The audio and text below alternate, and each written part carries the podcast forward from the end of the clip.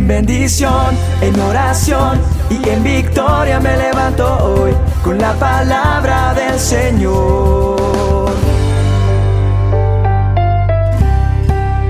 Con William Arana. ¿Cómo se cura una herida? Cuando perdonar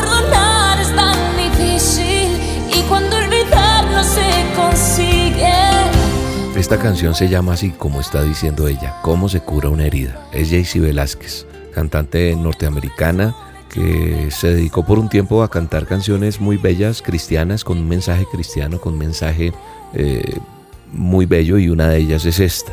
Y hoy quise hablar en esta dosis acerca de esta gran pregunta que muchos se hacen, ya que llegan muchas eh, peticiones de oración, de consejería, que tienen que ver con ese dolor que hay en el corazón, en el alma, porque estamos heridos, estamos rotos. Y entonces la gente dice, William, por favor, ¿cómo se cura una herida? Y la verdad es que la mayoría de personas que llegan al ministerio, que, consultan o, llaman a nuestras líneas y escriben, son personas que, llegan con esa mochila cargada de amargura, de odio, de falta de perdón, de ira, de resentimiento hacia otra persona. Y la verdad es que la gente está muy mal. Una herida es la razón por la cual muchas personas se apartaron tal vez de Dios, o otras cometieron hasta homicidio y demás actos aberrantes, porque una herida es la razón por la cual muchas personas son hoy lo que nunca pensaron que iban a ser. Una de las evidencias que demuestra que yo amo a Dios es cuando me preocupo por cuidar el corazón de los demás y no estoy por el mundo andando por ahí dañando a las personas, hiriendo, sino que cuido el corazón de las personas. Una herida no es más que una ofensa no resuelta.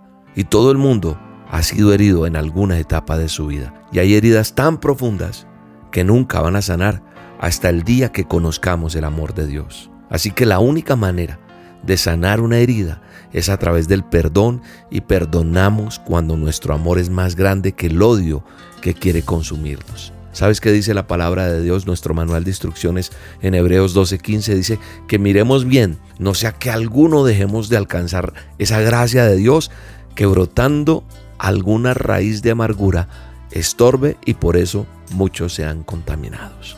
No todo el mundo tiene la suficiente madurez para enfrentar una herida, ¿sabe? Por eso muchas personas, antes de perdonar, prefieren vivir con el dolor toda su vida hasta quedar sin el mínimo grado de aliento no pedir perdón, no arreglar las cosas y llevar esa raíz de amargura enferma, física, emocional y espiritualmente.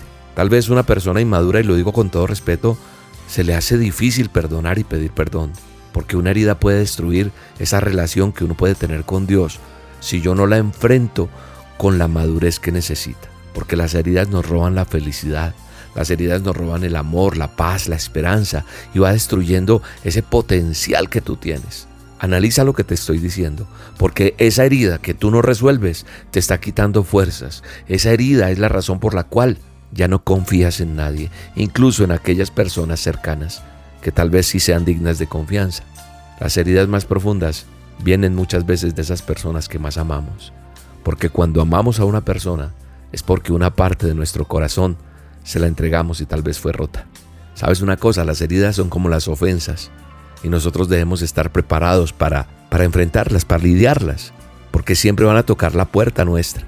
La palabra de Dios habla en Efesios 4:26 de no dejar poner el sol sobre nuestro enojo.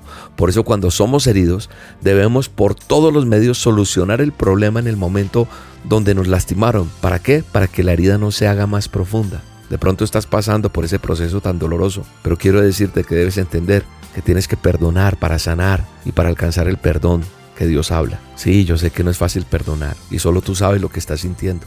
Tal vez sea muy difícil, pero te digo hoy con mucho amor, es necesario que lo hagas. Y es necesario que dejes que el amor de Dios se encargue de todo esto. Porque si no puedes perdonar, de pronto es esa clara evidencia de que necesitas llenarte más del amor de Dios.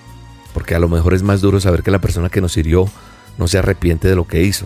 Pero aún así, eso no te da el derecho de odiarla porque Dios nos mandó a perdonar y a dejar ir.